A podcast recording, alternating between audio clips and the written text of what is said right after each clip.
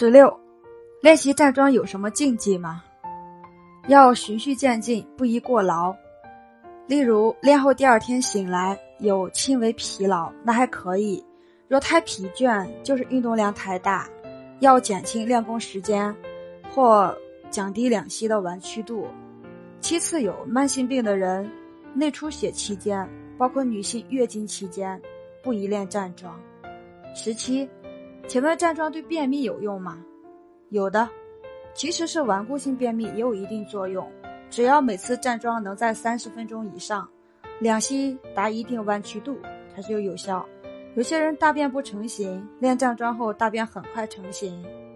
而据我本人的经验，我是热底的，站桩虽不会便秘，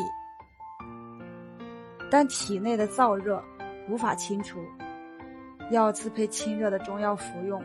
因此，气功也并不是万能的。十八，那么经常腹泻、肠胃敏感怎么办？据我看法，常拉肚子或者一天大便很多次的人，练站桩也是有效的。如一天练两三次，每次二十分钟，一个月内必见功。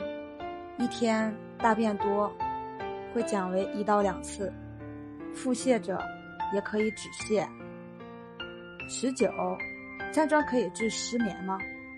可以，老人或体弱者可仰躺床上练习，微屈两脚，脚板着地，两手弯曲上举，掌心向天，练至手酸软放下，很快可以入睡。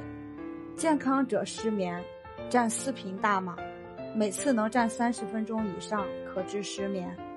但有的人站桩后反而兴奋至睡不着，所以这种人不宜晚上练，可以下午练，晚上亦可入睡。二十，听说站桩可以减肥，真的吗？那千真万确啊！如果真能站四平大马，两腿弯曲四十五度角，每次三十分钟以上。一天两次，肯定能达到减肥目的。因为那个时候身体大量出汗，地板浸湿。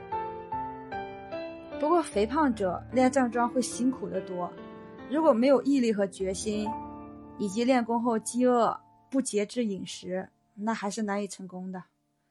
二十一，站桩可以治癌吗？站桩机制是。当站桩达到一定运动量时，能够体内肿瘤大的变小，硬的变软，小的消失。二十二，可不可以美容？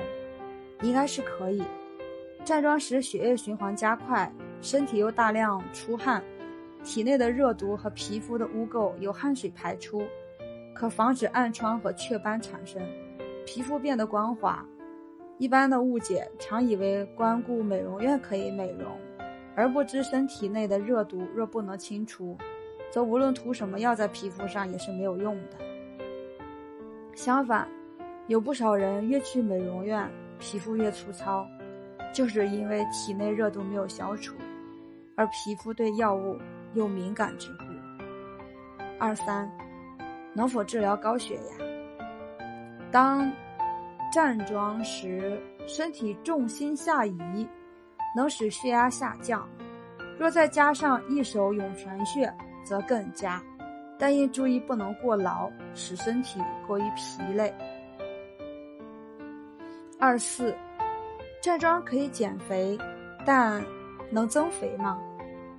身体消瘦的人，一是因为内脏有病引致无法吸收营养，二是因疲劳或其他心理因素没有胃口。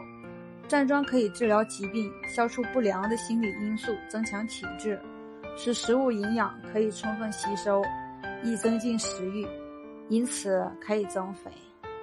二五，不少体质差的人，特别是脑力劳动者，常会精神不振，站桩可有用。站桩达到一定运动量，如身体大量出汗，会有意想不到的效果。练习过的人都有此经验。站桩前头大如斗，站桩后身轻如燕，精神奕奕。对精神不振者，绝对是良方妙药。二六，站桩可治疗阳痿吗？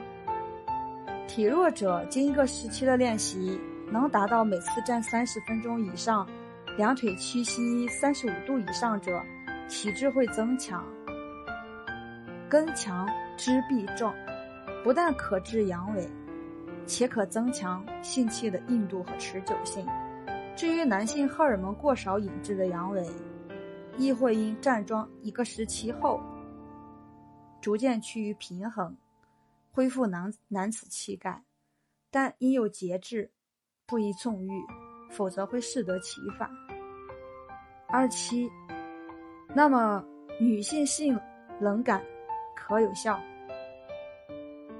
女性若因工作压力、家务压力、疲劳、体弱，引致对性缺乏兴趣，在练站桩一个时期后，精神和体质增强之下。冷感可以消除。二八，听说练武术可以增加胆色，练站桩可以吗？其效果一样。站桩能达到一定运动量，体质不断由量变到质变，由质变到达新的量变，精神振奋，复力充实，胆色自然就增加。二九。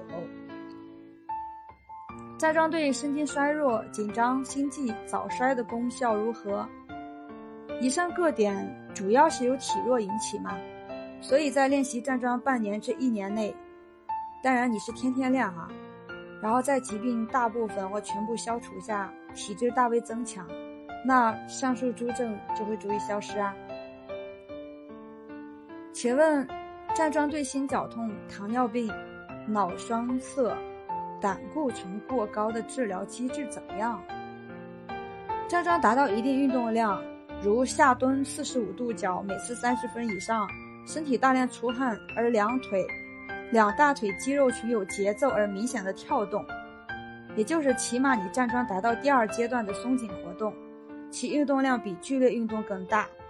如果十秒内完成百米短跑，啊，当然有慢性病者在百米短跑后因大量缺氧而暴毙。啊，站桩当然不会缺氧哈。